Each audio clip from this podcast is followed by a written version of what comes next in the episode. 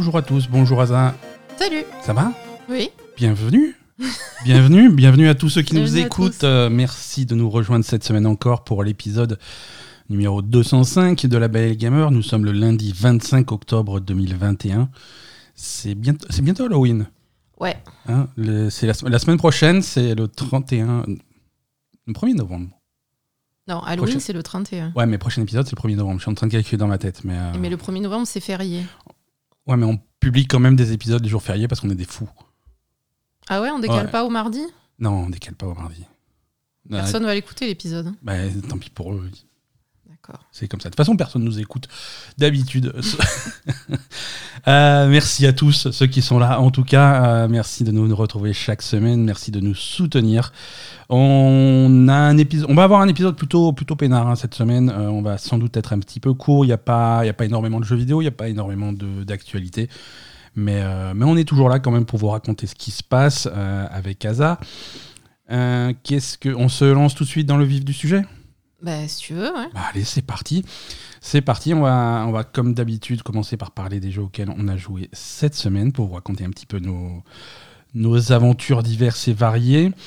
Euh, on, a, hum, bon, on a continué un petit peu les jeux qu'on avait en chantier, on en parlera tout à l'heure, mais on va commencer par parler de la nouveauté de la semaine euh, qu'on a débuté seulement. C'est le nouveau euh, The Dark Pictures. Mm. Hein, The Dark Pictures, euh, House of Ashes, qui est donc le troisième. Il y en a d'autres qui sont prévus ou c'était juste une trilogie? Ah non, c'est pas juste une trilogie, ça continue. hein, euh, ça continue, c'est euh, l'avant-dernier de la première saison. Oh putain. C'est présenté comme ça. Oh là là, c'est compliqué. hein. Et c'est. hum, Alors, même si, même si les deux premiers, même si Man of Medan et Little Hope euh, étaient de qualité discutable, euh, ils se sont plutôt bien vendus. Donc, euh, c'est un, pro- un projet qui va, qui va continuer. En tout cas, pour Supermassive, c'est quelque chose qui, qui marche bien. D'accord. Et, et donc, on continue avec House of Ashes. Le, le prochain, je crois que. hum, euh, il est déjà connu, ça, ça sera une histoire de tueur en série. Ça va être plus dans, dans tes trucs. hein. Euh, le prochain. Euh, mes trucs.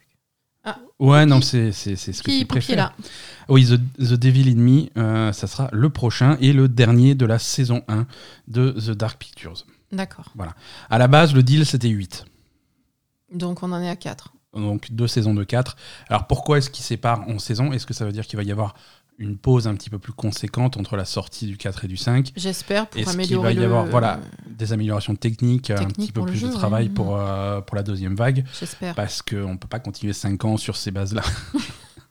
même si, euh, même si, bon voilà, on va parler de House of Ashes qui est... euh, que, hum, qui me plaît plus que ce que je pensais. Mhm. Hein, c'est vrai que si, si vous suivez la Belle Gamer depuis, depuis longtemps et que vous nous entendez parler de ce jeu à chaque fois qu'on en a parlé, c'était un petit peu euh, hein. froidement. euh, Mm. On était sceptique parce que, euh, bah, tout simplement parce que Little Hope était, était, était mauvais.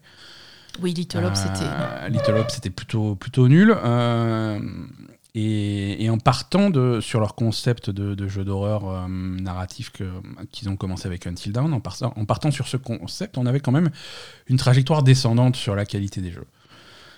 Donc, en prenant en compte euh, cette, euh, cette trajectoire et, euh, et avec en plus le thème qui est pas forcément, en tout cas sur les bandes annonces, qui est pas forcément super, super aguicheur, on était, on était vraiment sceptique de ce, de ce nouveau jeu, mais, mais bon, Oui, finalement, ça va. à l'arrivée, c'est pas mal. À l'arrivée, c'est pas mal. Déjà, bon, on- comme dit, on est, on est au début. Hein, c'est pas un jeu très long, mais on, on a, on, a dû, on a dû couvrir grosso modo le premier, le premier quart ou le premier tiers euh, du, du jeu. Mais bon, il y y a pas mal de critiques qui sont sorties. Euh, les critiques sont plutôt d'accord pour dire que c'est jusque-là le meilleur Dark Pictures. D'accord. Euh, même si même s'il traîne avec lui des défauts euh, des défauts que la série a toujours eu Mm. Euh, ça il n'arrive pas à, à s'en décroter donc c'est quoi l'histoire? L'histoire on est en 2003 3. On est En en Irak. 2003 en Irak hein. donc c'est vraiment c'est la guerre en Irak juste après le 11 septembre c'est les États-Unis qui sont absolument euh, obsédés par les armes de destruction massive euh, que possède notre ami Saddam Hussein en Irak Euh, spoiler ils vont pas en trouver ça, ça, c'est un autre problème, tu vois. Euh, mais voilà, on est, on est dans, ce dans, dans, dans, dans, cette histoire-là et on va, on va suivre un groupe de soldats américains, de Marines. En fait, il y, y, a quelques Marines, il y a quelques agents du, de la CIA qui sont venus les rejoindre. Donc, c'est un groupe d'intervention qui pensait trouver euh, un entrepôt caché d'armes euh, d'armes secrètes. Mm -hmm. euh, et en fait, c'est pas ça du tout qu'ils trouvent. Euh, on, a, on a aussi dans les personnages jouables, on a un soldat irakien pour voir oui. un petit peu les deux côtés du, du, du conflit, hein, mm -hmm. euh, même, si, même si le côté, le, le, côté histoire politique, histoire militaire, c'est. Ça, c'est pas très développé. Hein. C'est pas développé, c'est très sommaire, c'est très caricatural. Euh, oui. C'est oui, oui. Les, les, Marines, ils ont vraiment des, c'est vraiment des caricatures de Marines. Euh... Tout à fait. S'ils disent pas fuck dix fois dans la phrase, voilà, c'est ça. Euh, le, le, le, soldat irakien, bon, c'est un soldat irakien, mais c'est aussi un père célibataire qui a du mal à élever son enfant et la guerre c'est compliqué, ça lui complique son truc. Et c'est voilà, on essaie. Il en a marre de la guerre, en gros. voilà, c'est ça. C'est un soldat malgré lui. Mm. C'est des, des, clichés. C'est cliché. C'est des clichés, mais bon, c'est pas, pas le cœur de l'histoire, c'est pas très grave. Excusez-moi, je m'étouffe.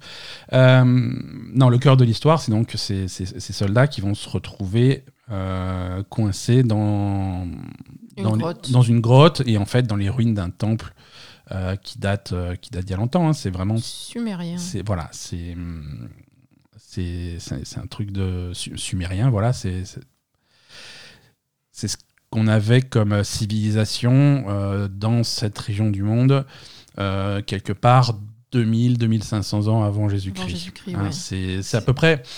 C'est vieux. On n'est pas très loin, mais les Sumériens étaient là à peu près à la même époque que les, que les Égyptiens, les pharaons qui construisaient les pyramides, les trucs comme ça. Donc c'est ce type de culture. Et c'est alors l'intro du jeu te montre te, te, te, montre un petit peu euh, comment c'était à l'époque des Sumériens, oui. mais euh, introduit ce concept de malédiction qui touche ce temple. Mm. Hein, donc euh, et c'est et donc 2000 3000 ans plus tard presque, non 4000 ans plus tard. 4000 ouais. Ouais, les, les Américains arrivent, les soldats américains arrivent, se retrouvent coincés dans ce temple et ils se frappent dans la gueule la même malédiction. C'est ça. Donc on a ce côté, bon, le côté militaire, c'est vite vu et c'est finalement pas super important. Mm. On a plus ce côté exploration de ce temple. Euh, ça part en couille très très vite. Oui. Euh... moi, c'est ce que j'avais reproché à Man of Medan, que l'introduction de l'histoire prenait, prenait, trop de temps. Et Little Hope aussi. Euh, les, les, les, deux précédents jeux, les intros étaient... Non? Tu Little Hope, je sais je sais même plus quand s'arrête l'intro en fait tellement c'était nul. Bah en fait voilà Little Hope ça démarre jamais. Ça démarre jamais voilà. Mais c'est vrai que Man of Medan et Little Hope entretiennent un certain mystère essayent d'entretenir un certain mystère sur ce qui se passe. Ouais non là euh, là non il n'y a pas de mystère. Euh, la malédiction c'est clairement des créatures qui vivent dans, dans, ce temple et dans ces grottes. Ouais. euh, les personnages sont traqués immédiatement par ces créatures. Mm. tu as des, as des scènes de course poursuite immédiatement et, Mais c'est le... mieux, tu rentres un peu plus vite dans, voilà. le, dans le, vif du sujet. Hein. Voilà, tu rentres vite dans, dans, au cœur du truc et c'est important pour un jeu qui n'est pas super long.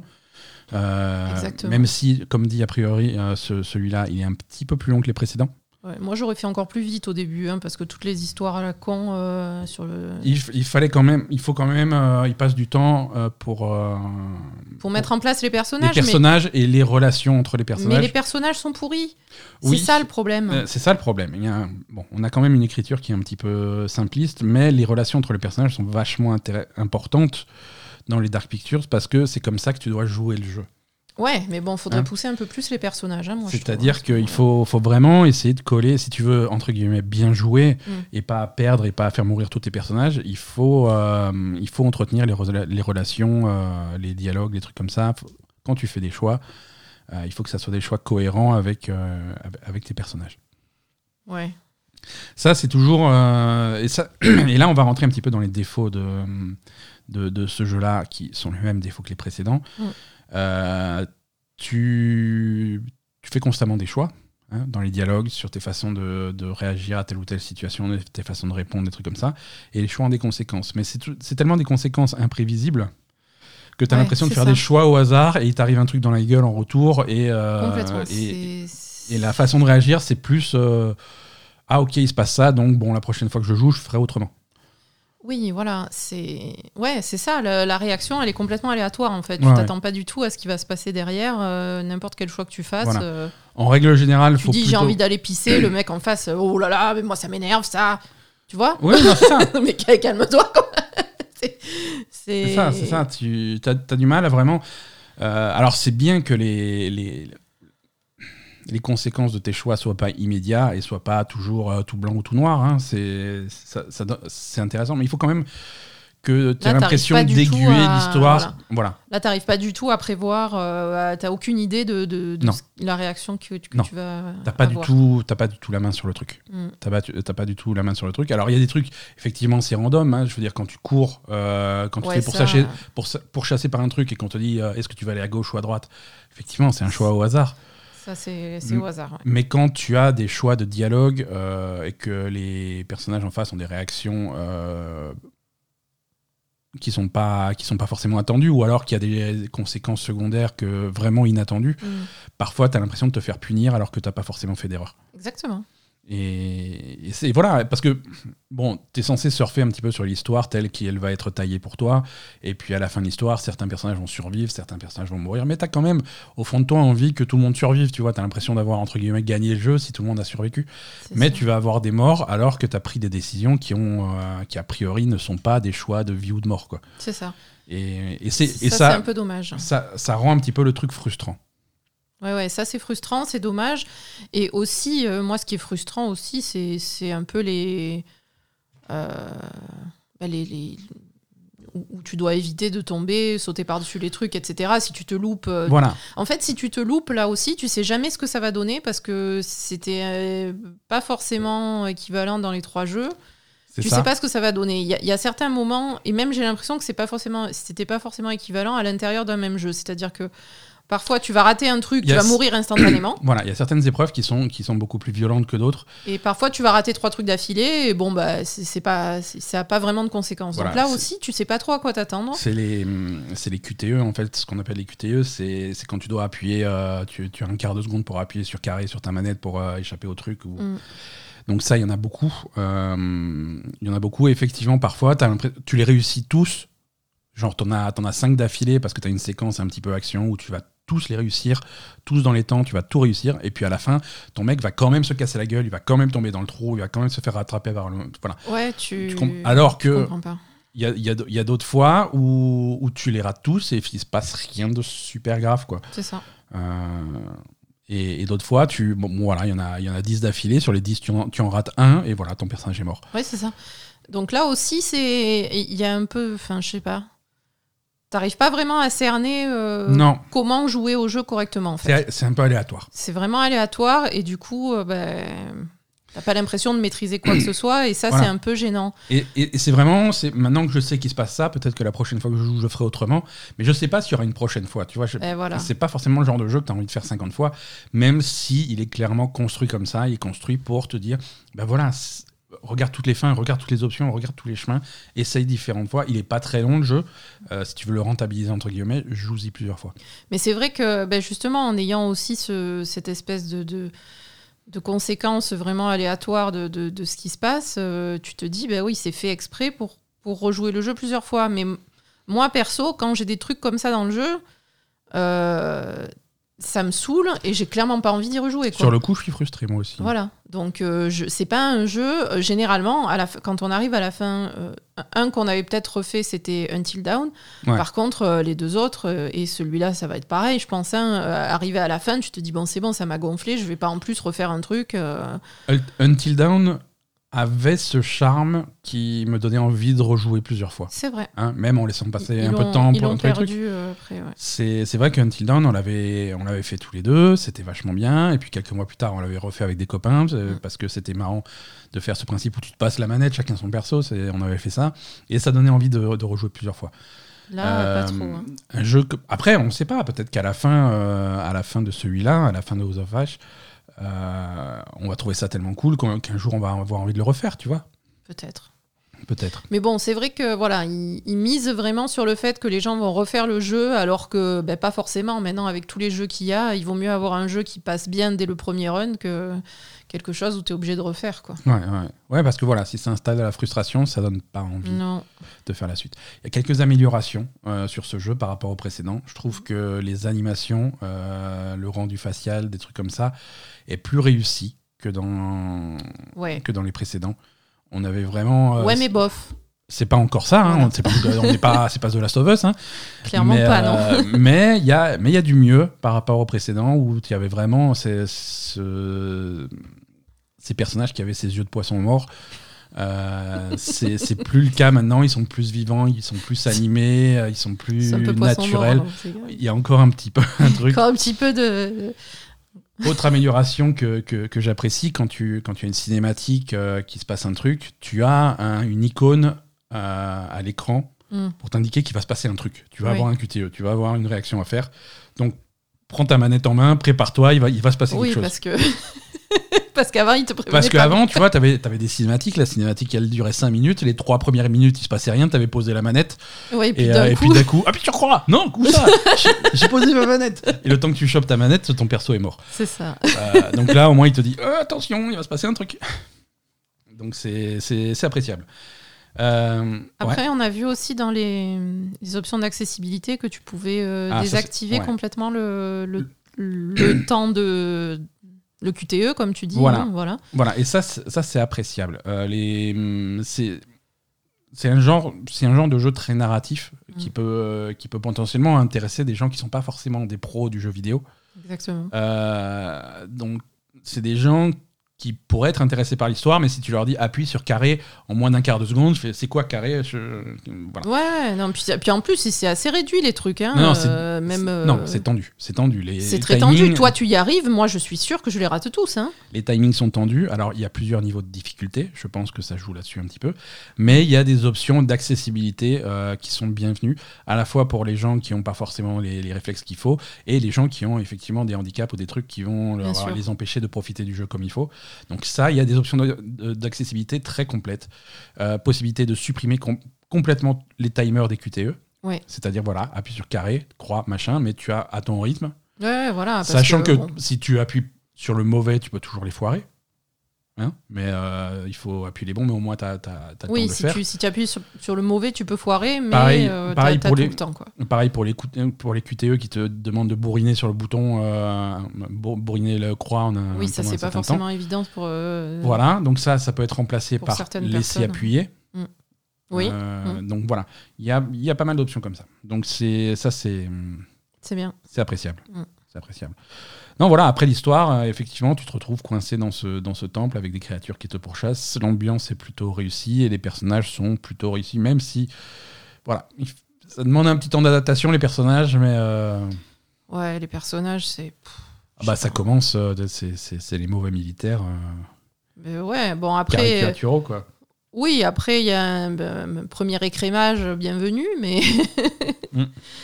Euh, ils gardent, on va dire, que les personnages les plus intéressants, mais bon, c'est pas non plus. euh, Ouais, non, non, bon. Voilà. c'est pas non plus la fête, quoi. hein. On, on en reparlera, je pense, la semaine prochaine quand on l'aura terminé. Mm. Euh, mais, mais voilà, agréablement surpris par ce jeu que j'étais tout à fait prêt à détester euh, quand je l'ai lancé. Euh, ça se passe finalement euh, un petit peu mieux que prévu. Ouais.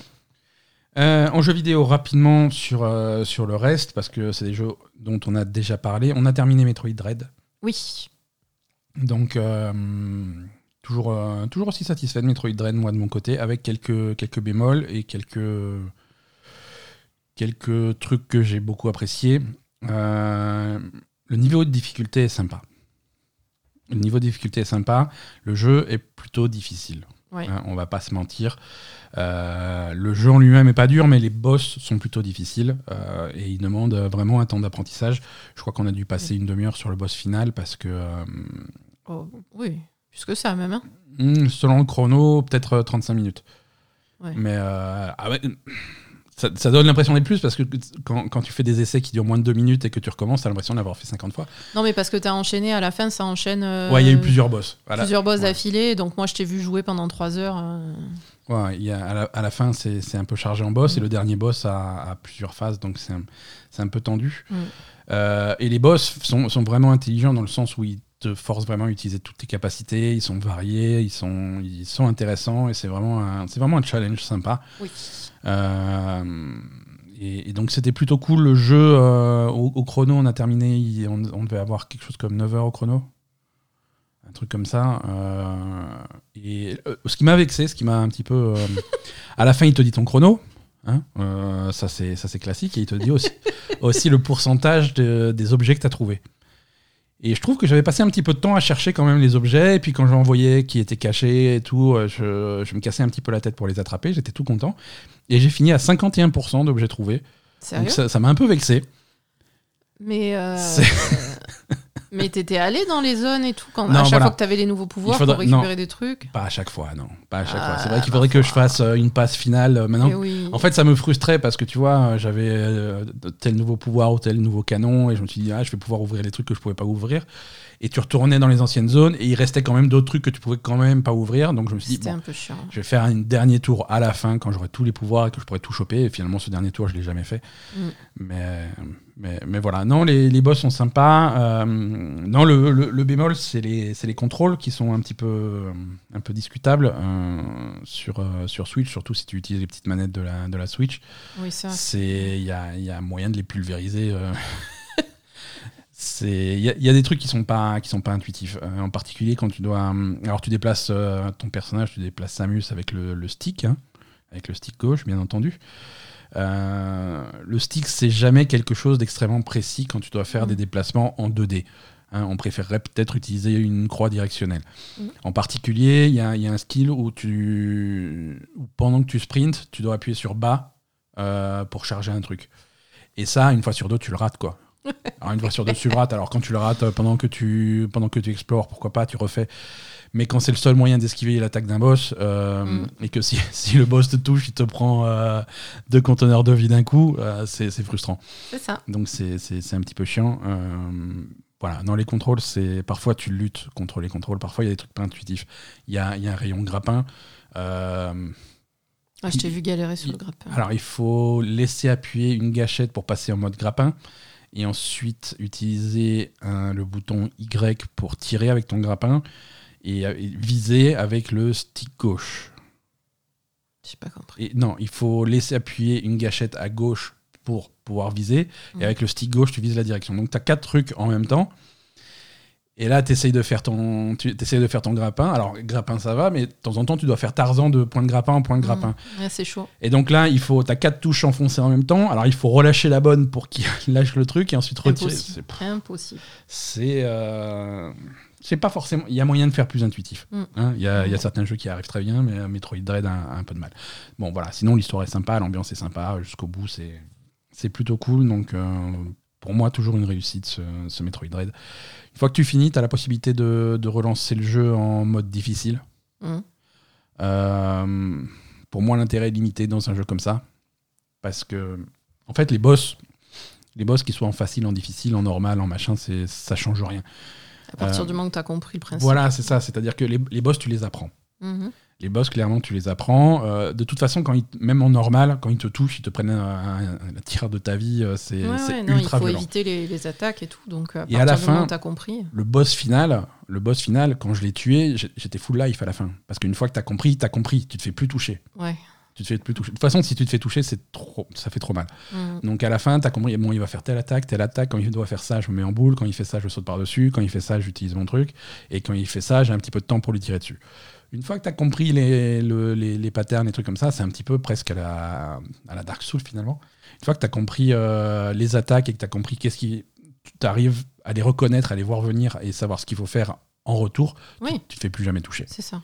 Donc là, a priori, il te prend un point de vie ou trois barres, euh, t'en fous quoi, c'est pareil. Ouais. Enfin bon.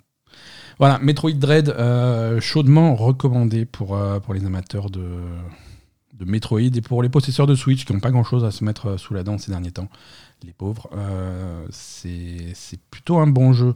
On a également continué toujours euh, Lost Judgment. Hmm. Et on continue. Alors là, on a, on a fait un petit peu une pause dans l'histoire et on se concentre sur les, les diverses activités de club. Bah, quand même, on a avancé. On a, l'histoire. on a quand même un peu avancé. On a quand même un, un peu avancé, mais là, j'ai l'impression d'avoir un peu de retard dans mes clubs. Donc, euh, je passe un petit peu de temps à rattraper ces histoires-là. Ouais, parce que pour l'instant, t'avais que deux clubs, alors que. euh, Euh, Il y en a plein, il y en a plein. Il y a le, y y a club de 12. robotique. euh, Donc tu t'es dit, il me manque des clubs, c'est pas possible. là, il y a les skateboarders, il y a les machins. Non, c'est. Donc, Il y a un club de skateboard? Eh oui, Sérieux eh, ça rigole pas. Il y a un gang de skateboarders que tu vas. Non, mais un pas gang, d'accord, mais un club. Ouais, euh, mais du c'est. Non, mais ça rentre dans le. Ah, ça rentre dans, ça le- rentre dans les le activités de, lycée. Ouais, ouais, ouais, c'est dans, le même truc. Ça fait partie de cette même euh, sous-histoire où, où tu traques, euh, où tu traques euh, le professeur. Le prof- Ah oui. Ouais, le professeur, c'est un. Ah, c'est lui qui est au cœur des intrigues de, de- du lycée. en Ouais, fait. ouais, j'ai l'impression que c'est vraiment lui le. Mm, C'est l'histoire parallèle à ton histoire principale. Et le professeur, c'est donc. on ne sait pas si c'est un professeur, mais c'est comme ça qu'on qu'on le surnomme. Et, et il pervertit euh, les, Les jeunes. les jeunes lycéens et les jeunes lycéennes. Et voilà, on va essayer de le choper, quoi. voilà. Non, après, l'histoire principale, je trouve que, comme d'habitude, hein, c'est. C'est- malin, c'est complexe, c'est. Ça arrive à un truc, et puis après, tu te dis, ouais, mais il y a autre chose. Enfin, voilà, tu sais qu'il y a autre chose derrière, et ça, indique clairement que euh, ça va être complexe, comme d'habitude, donc c'est cool. C'est complexe, et puis parfois tu as plusieurs petites sous-histoires, et tu te rends compte, ah, mais en fait, c'est la même affaire. Et non, c'est malin, c'est intéressant. euh, Il y a des retournements que tu vois pas fort. Il y a des retournements que tu vois venir, euh, et d'autres que d'autres qui te prennent un petit peu au dépourvu, donc c'est toujours, euh, c'est Mm. c'est toujours sympa. Euh, non, encore très bon jeu. Très bon jeu, je suis très satisfait. Voilà pour les hum, jeux de cette semaine. Mm. Ma chère Aza, je te propose, si tu veux bien, euh, on va pas parler de Genshin Impact cette semaine, mais Alors, Genshin Impact. Euh, moi, j'ai chopé Rosalia, ouais. que je suis en train de monter, Ça, tu l'as- on l'avait dit la semaine dernière, je crois, Rosalia. Mais si je le redis. Ok, Et j'ai chopé Yan Fei, que je vais monter juste après Rosalia. c'est bien. Et voilà, Voilà, donc c'est c'est tes nouveaux objectifs. mes nouveaux objectifs. Ouais. Bon, allez, on saoule pas les gens avec Genshin, on avance un petit peu, on passe, euh, on passe à l'actu. Oui.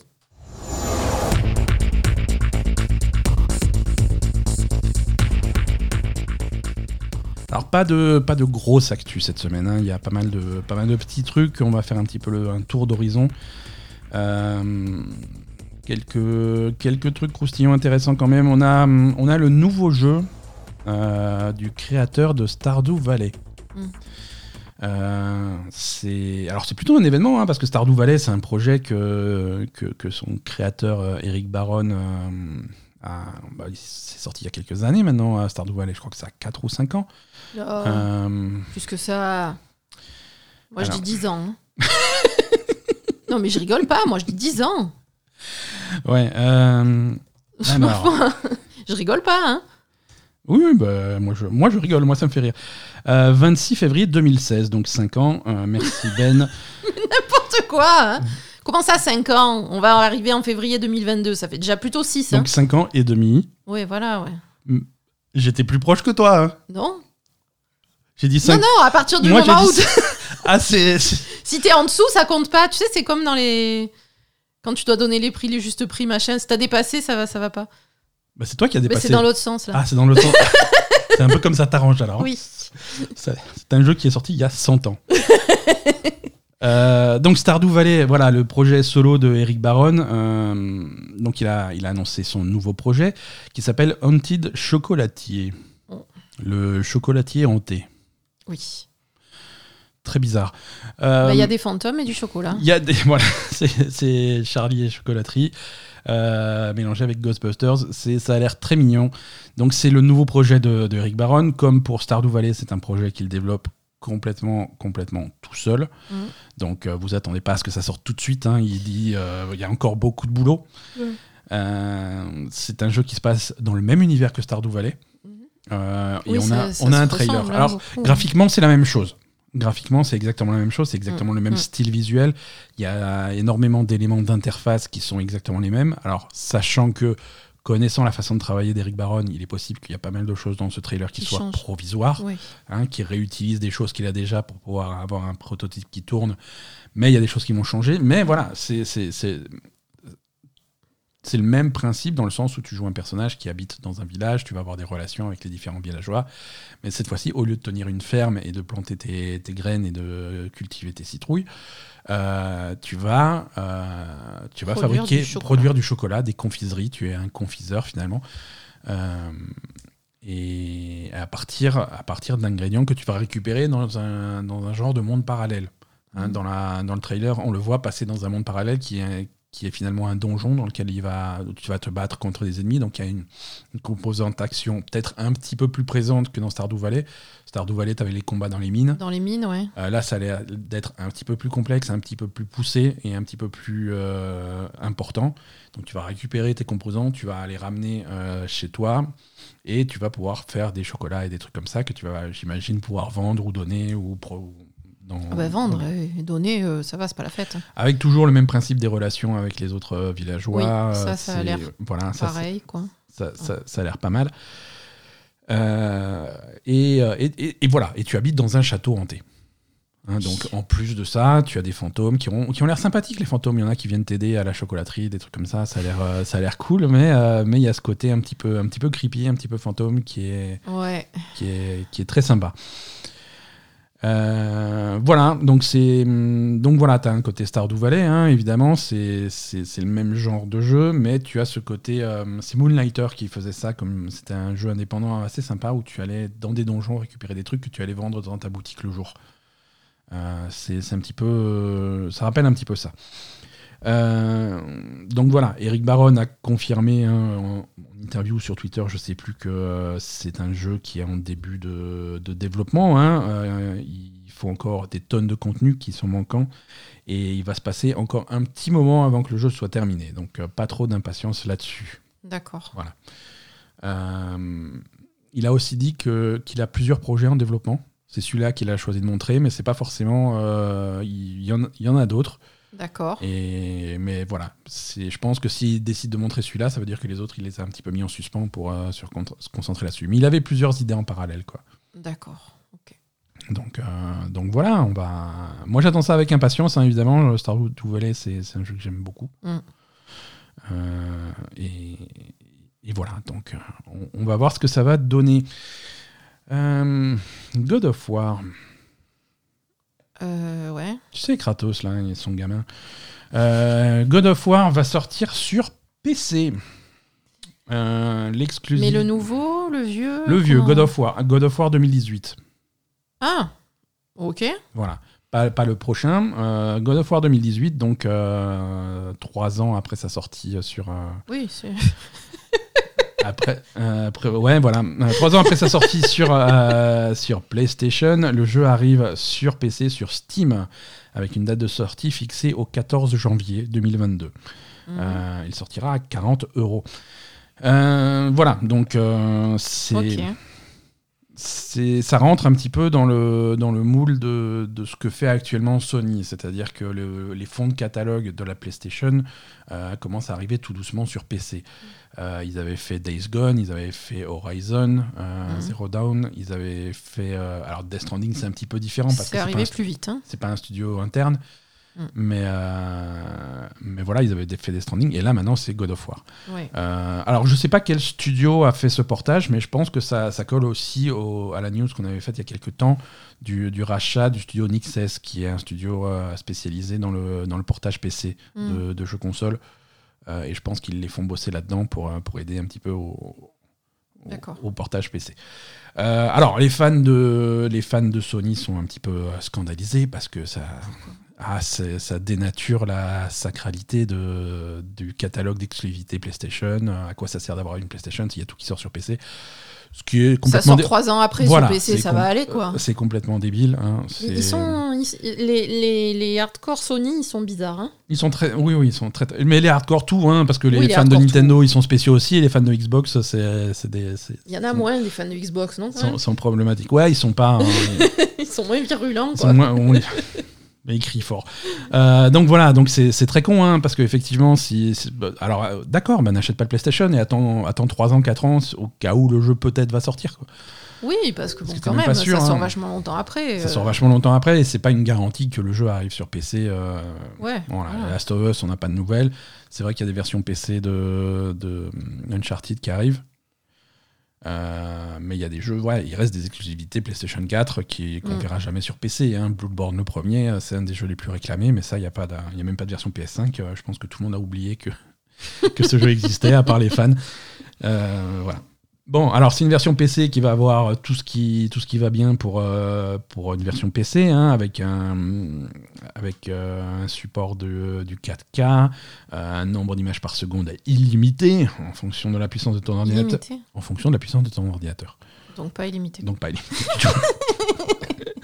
Euh, pas mal d'options graphiques, support des, éc- des écrans ultra larges, c'est du super sampling, euh, voilà, plein, plein de trucs qui, qui font qu'un jeu PC est intéressant à jouer sur PC. Très bien.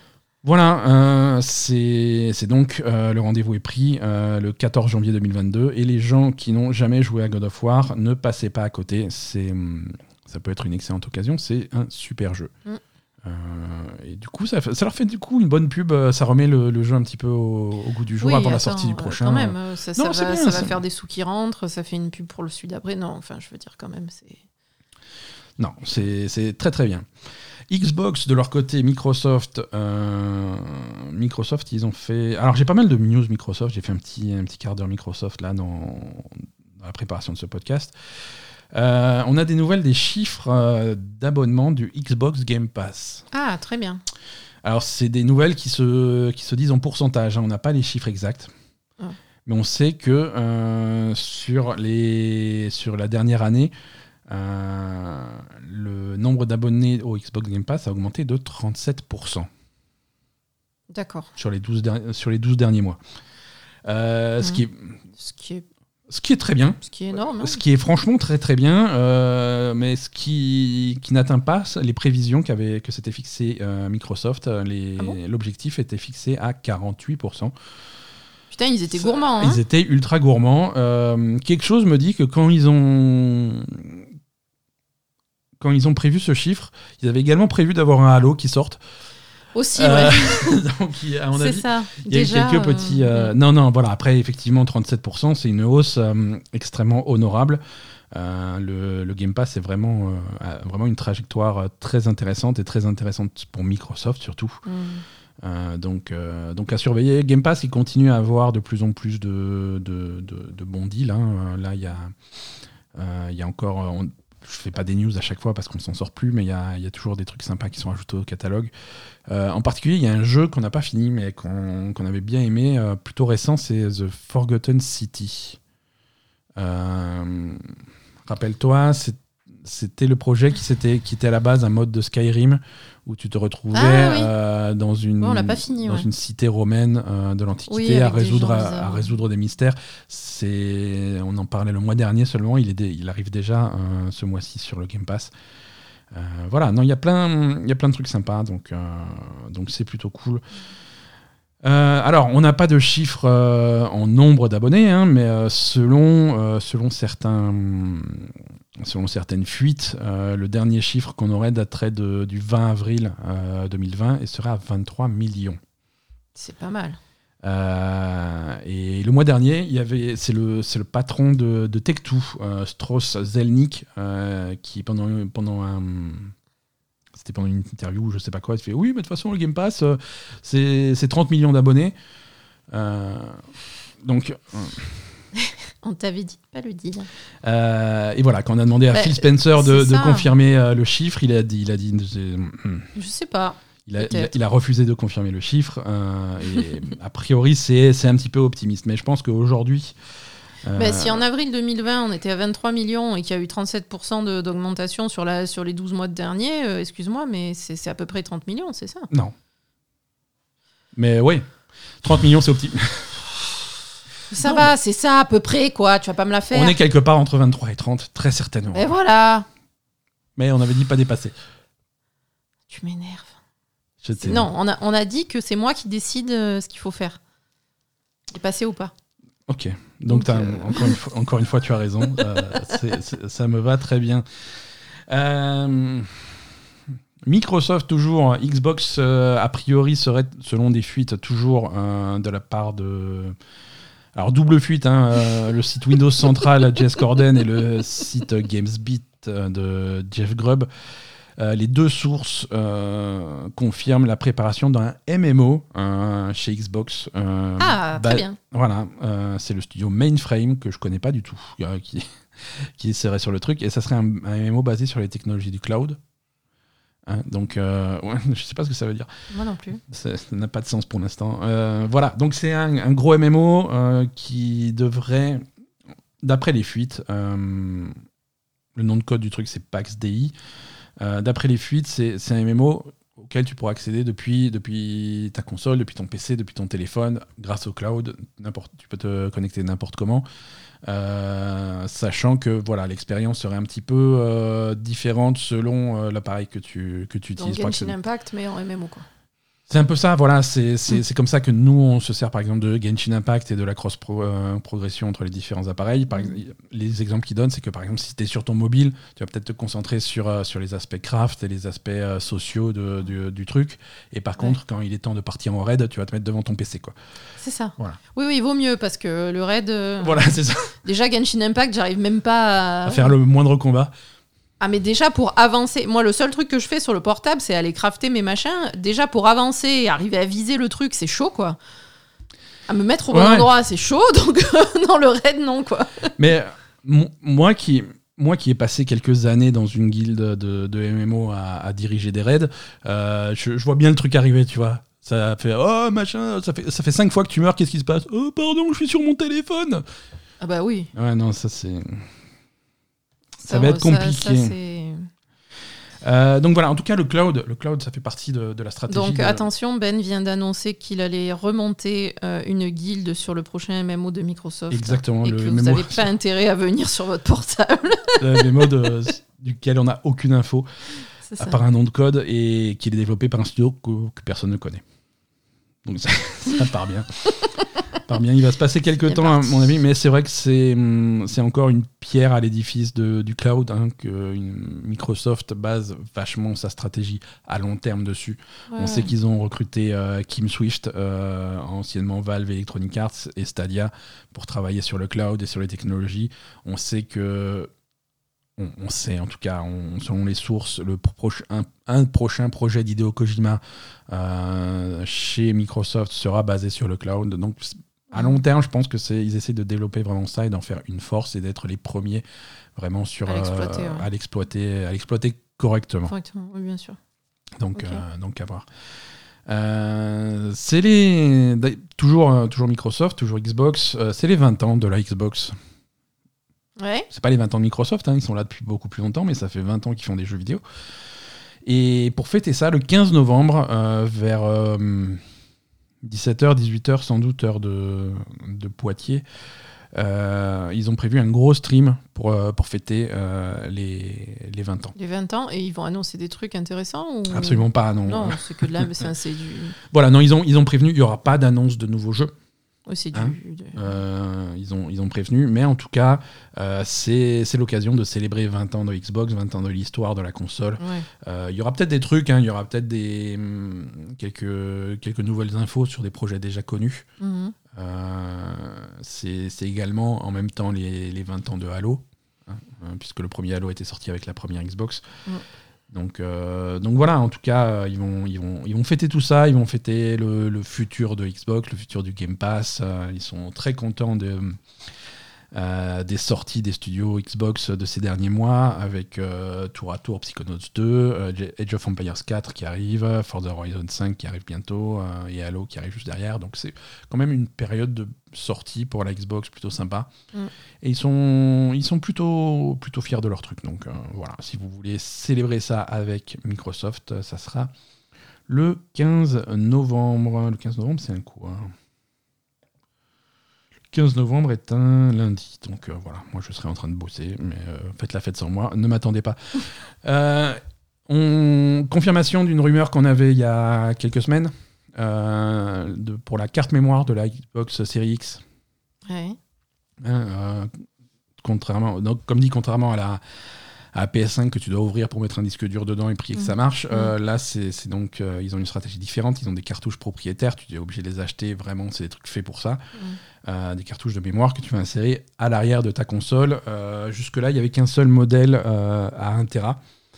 Il y a de nouveaux modèles qui sont en train d'arriver. Hein. un plus petit et moins cher à 512 Go. Celui-là, a priori, il sera fixé à 140 dollars. Pour l'instant, on n'a que les prix en dollars. Euh, c'est pas vraiment annoncé pour, pour l'Europe. Et on en a un plus gros, 2 Tera. Euh, 2 Tera supplémentaires. Euh, et là, on est plutôt, euh, attention, on est plutôt autour de 400 euh, dollars. D'accord. Donc c'est c'est- c'est- c'est un petit peu de sous. Mais, euh, mais bon, 2 Tera, ce, type de disque dur à 2 Tera, c'est le prix, quoi. hein, c'est ce qu'on a vu. Euh, tout le monde avait peur que le fait que Microsoft euh, fasse des, des disques durs comme ça, des cartouches mémoire propriétaires, ça fasse flamber les prix.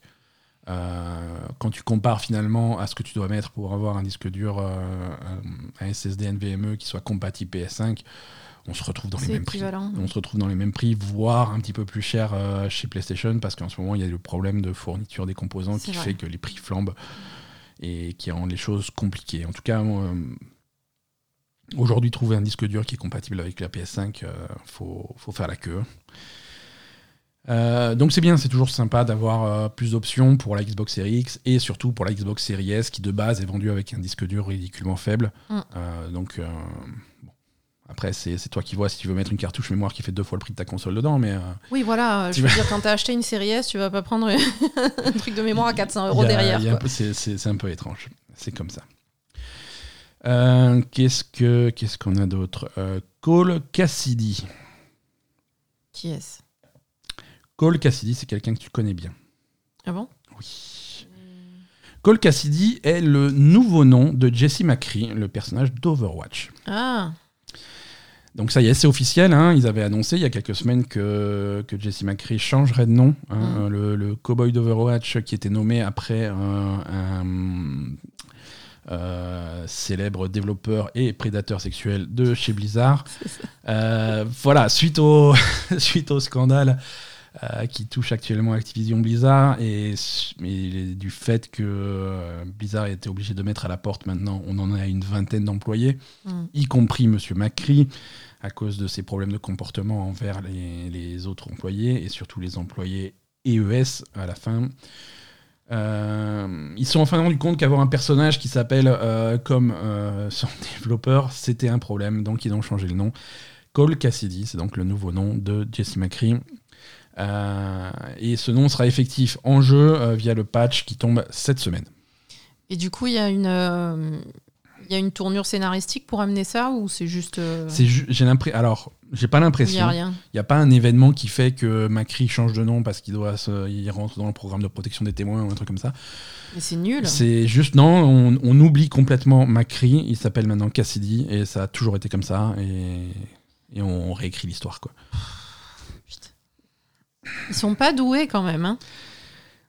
Leur- la gestion de, de cette crise par Blizzard est vraiment vraiment bizarre. C'est vraiment on efface tout ce qui est compromettant et on- Ouais, mais On bon, aseptise tout, euh. C'est débile. Enfin, je veux dire, tu pouvais faire un truc. euh, euh, tu, tu voulais l'intégrer dans le scénario, ce truc-là. Ouais, y a- il y, a une sur World of Warcraft, il y a une série de patchs qui est également c'est une aseptisation globale de, de tous les textes, de tous les dialogues, de Mm. tous les machins, euh, tout ce qui peut être vaguement euh, offensant, vaguement sexiste, vaguement euh, à connotation sexuelle, c'est hop, on assainit tout, on dégage tout, on se pose même pas de questions.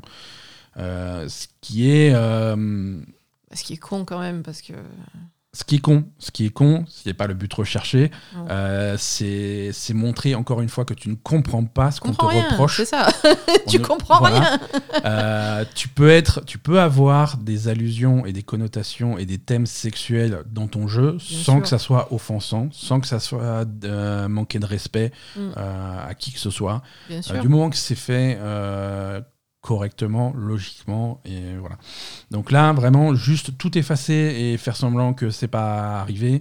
euh, C'est débile. voilà.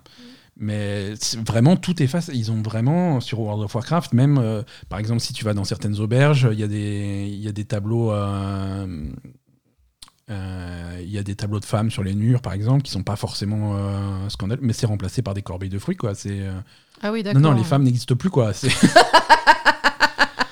Non, non, non, ça c'est ça n'a jamais existé. c'est- c'est c'est très bizarre. Donc, euh, habitu- qu'est-ce que tu penses du nom? Cole Cassidy. Voilà. Franchement, euh, je préférais Jessie Macri. hein. Je suis désolée, mais c'est malheureux à dire. Hein, mais le, le mec est visiblement un connard, mais il faut lui rendre, faut rendre à César. euh, Il avait un nom cool, quoi. il avait un nom cool, ouais. C'est non, mais Cole Cassidy, c'est pas ça, ça fait cowboy, hein. C'est Mm, Ma foi. euh, alors contrairement aux rumeurs, World of Warcraft n'a pas été nommé après euh, son designer euh, Jonathan Lecraft.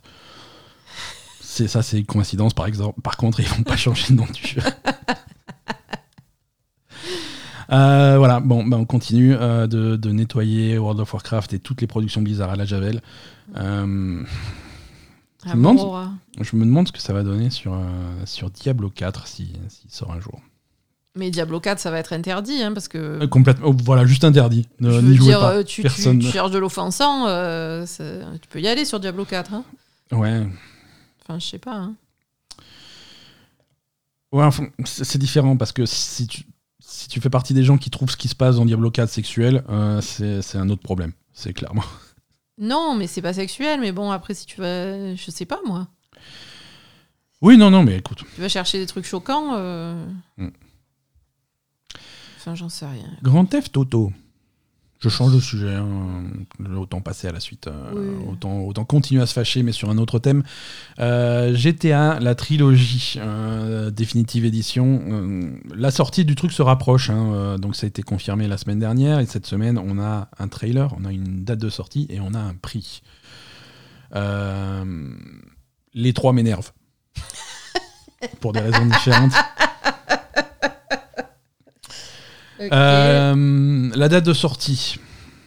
Euh, le jeu sort, enfin la trilogie sort le 11 novembre euh, sur PC, PlayStation et Xbox en dématérialisé et le 7 décembre en version boîte en magasin. Déjà, je pourquoi faire deux trucs différents? Un, pour, Ça m'énerve. pour le Black Friday. Non, mais ça m'énerve. Deux, le prix 60 euros. 60 euros pour des jeux. euh, Je rappelle, euh, GTA 3 est sorti en 2001. Euh, donc des jeux qui ont 20 ans. 60 euros, c'est cher. Moi, je Trois trouve ça- jeux. Trois jeux, 60 euros. Trois jeux, trois gros jeux. Et, euh, Mais bon, moi je, je trouve que le travail qui a été fait dessus, euh, excuse-moi, mais c'est ridicule. Voilà, ça, ça mène au troisième point, donc le trailer et donc les, les- les premières images de ce, de ce remaster, puisque c'est un remaster, euh, qui est... voilà, bon, c'est... C'est le, voilà, c'est le travail euh, de base. Euh, Oui, on qu'on voit s'attendait pas à mieux, hein, on ne mais- s'attendait pas à mieux. Euh, Mais- et on mais a, naze. mais on a quand même quelque chose qui est intéressant, qui est un parti pris visuel sur les personnages. En fait, si tu veux, comme souvent sur ces remasters de vieux jeux, on a des textures qui sont beaucoup plus fines, Mm. on a des effets visuels, euh, des effets graphiques qui sont beaucoup plus avancés, on a des reflets, ce genre de choses, on, on a plein de, on a un éclairage qui est beaucoup plus impressionnant que ce qu'il y avait avant, mais on reste par, par contre sur les modèles et sur les animations de l'époque. Euh, et c'est ça qui c'est ça qui vieillit le plus finalement. Mais du coup, ils ont sur les personnages, il y a ça donne l'impression de, de voir GTA mais avec des personnages en Playmobil, tu vois. Exactement. Donc c'est- donc c'est c'est un petit peu étrange euh, mais mais pourquoi pas, tu vois, je veux dire au lieu d'essayer de cacher ça, ils ont été à fond dans ce dans, dans cet angle-là. Et, et pourquoi pas. Après, voilà, donc il y a aussi euh, Bon, on en parlait sur, euh, sur God of War, mais là, sur les versions PC ont aussi toutes les options PC euh, que tu peux attendre d'un jeu, d'un jeu moderne. Euh, Il y a également du, des, des spécificités selon les, selon les plateformes. Par exemple, la version Switch, tu pourras viser grâce au gyroscope en bougeant ta manette, si tu veux. C'est jamais, moi, j'ai jamais été fan de ce genre de truc, mais tu peux le faire. Euh, non, c'est c'est bizarre. C'est bizarre. Après, c'est des gros jeux. Hein. C'est pas. Dans, dans, Vice dans la trilogie, Vice City, c'est mon préféré. Euh, San Andreas, c'est le, le plus massif, c'est le plus gros. Et GTA 3, GTA 3, quand il est sorti en, en- en 2001, ça fait partie de ces jeux vidéo. euh, Il n'y en a pas des tonnes dans l'histoire du jeu vidéo. Ça fait vraiment partie de ces jeux vidéo où il y avait un avant GTA 3 et un après GTA 3. C'est vraiment, ça fait partie de ces jeux qui ont tout changé. Euh, ça fait partie de ces jeux qui ont inventé l'open world. Ça fait, la- ils ont tellement inventé un modèle qui est, qui est tellement omniprésent au- encore aujourd'hui, 20 ans après, que, que c'est vraiment c'est un jeu important. Euh, c'est pas un super jeu, c'est un jeu qui a très mal vieilli, hein, puisqu'on était vraiment au balbutiement d'un genre. C'est ça, ça a mal vieilli, c'est Ça ça, a mal problème, vieilli. C'est un petit peu comme quand tu regardes, tu, tu, tu refais, tu regardes de loin euh, la, la série des Assassin's Creed. Assassin's Creed 1, euh, c'est celui qui a mis en place le truc, mais c'est celui qui a le plus mal vieilli parce que c'est un jeu qui est complètement vide. Il Mhm. n'y a rien à faire dedans et on commencera à avoir des Assassin's Creed intéressants à partir du 2, à partir de Brotherhood, des trucs comme ça. Là, c'est pareil. GTA 3, quand tu reviens dedans après avoir joué, même après avoir joué Vice City ou San Andreas, tu reviens à GTA 3, c'est c'est vide la structure, c'est vraiment un squelette de la structure GTA actuelle. Et c'est compliqué de revenir en arrière. Ben, moi, c'est pour ça que je. Alors après, euh, voilà, hein, mais je pense que ça aurait été peut-être une meilleure stratégie de faire un remake, Ça aurait été une meilleure stratégie. de faire un remake de ces jeux-là, vraiment. euh, Là, tu, tu sors un remake de GTA 3, Complètement. euh, c'est c'est- c'est la folie furieuse, quoi. Complètement. Et euh, Et là, ce truc-là, ça fait un peu. euh, Bon, ben. On voulait faire un truc, mais on n'avait pas trop envie de se faire chier, quoi. c'est ça. Comme d'hab. C'est ça. C'est euh, le minimum d'effort. Mm. Maximum de sous, minimum d'effort. Ça, c'est sûr. Après, un remake de GTA 3, ça aurait été intéressant. Rajouter un petit peu de contenu, rajouter, Exactement. peut-être euh, intégrer ça, ce que tu dis, oui. intégrer ça à GTA Online ou des trucs comme ça. Bien sûr. Ça, ça aurait pu être intéressant. GTA, GTA 3 se passe à Liberty City, qui est donc euh, une caricature de New York. Mm. GTA 4 se passe aussi à Liberty City. Euh, GTA Vice City se passe à Vice City, qui est euh, une caricature de Miami. Euh, et ça se passe aussi avant, ça se passe dans les années 80. Et San Andreas, c'est une caricature de toute cette zone. Ça s'appelle San Andreas à cause de la faille de San Andreas en Californie. Mhm. C'est un petit peu toute la Californie parce que tu vas avoir Los Angeles, tu vas avoir San Francisco et tu vas avoir Las Vegas. Euh, vraiment cette grande zone-là euh, qui, est, qui est intégrée dans le jeu. C'est alors je sais plus les noms les noms dans le jeu. Euh, Los Angeles, euh, c'est Los Santos, bien entendu, c'est la même ville que GTA 5 et San Francisco et euh, Las Vegas, je sais plus les noms qui Bah, sont. donc du coup, ça aurait été un bon truc à intégrer à GTA Online. Exactement, voilà. Mm. Hein, tu, peux, tu peux te baser sur les villes qui ont été refaites dans GTA 4 et dans GTA 5. euh, et rumeur, GTA 6 serait à Vice City. Donc tu vois, il y avait Ah ouais, possibilité, putain, il y de- avait- il y avait moyen quoi. il y avait possibilité de faire une espèce de synergie beaucoup plus intéressante. Il y, avait, là-dedans. il y avait un truc incroyable à faire. Ils ont dit non, mais c'est bon, on s'en fout, on va pas se faire chier quoi. Ouais. Trop ça. C'est ça, c'est ça. Mais sinon, combien on a de sous?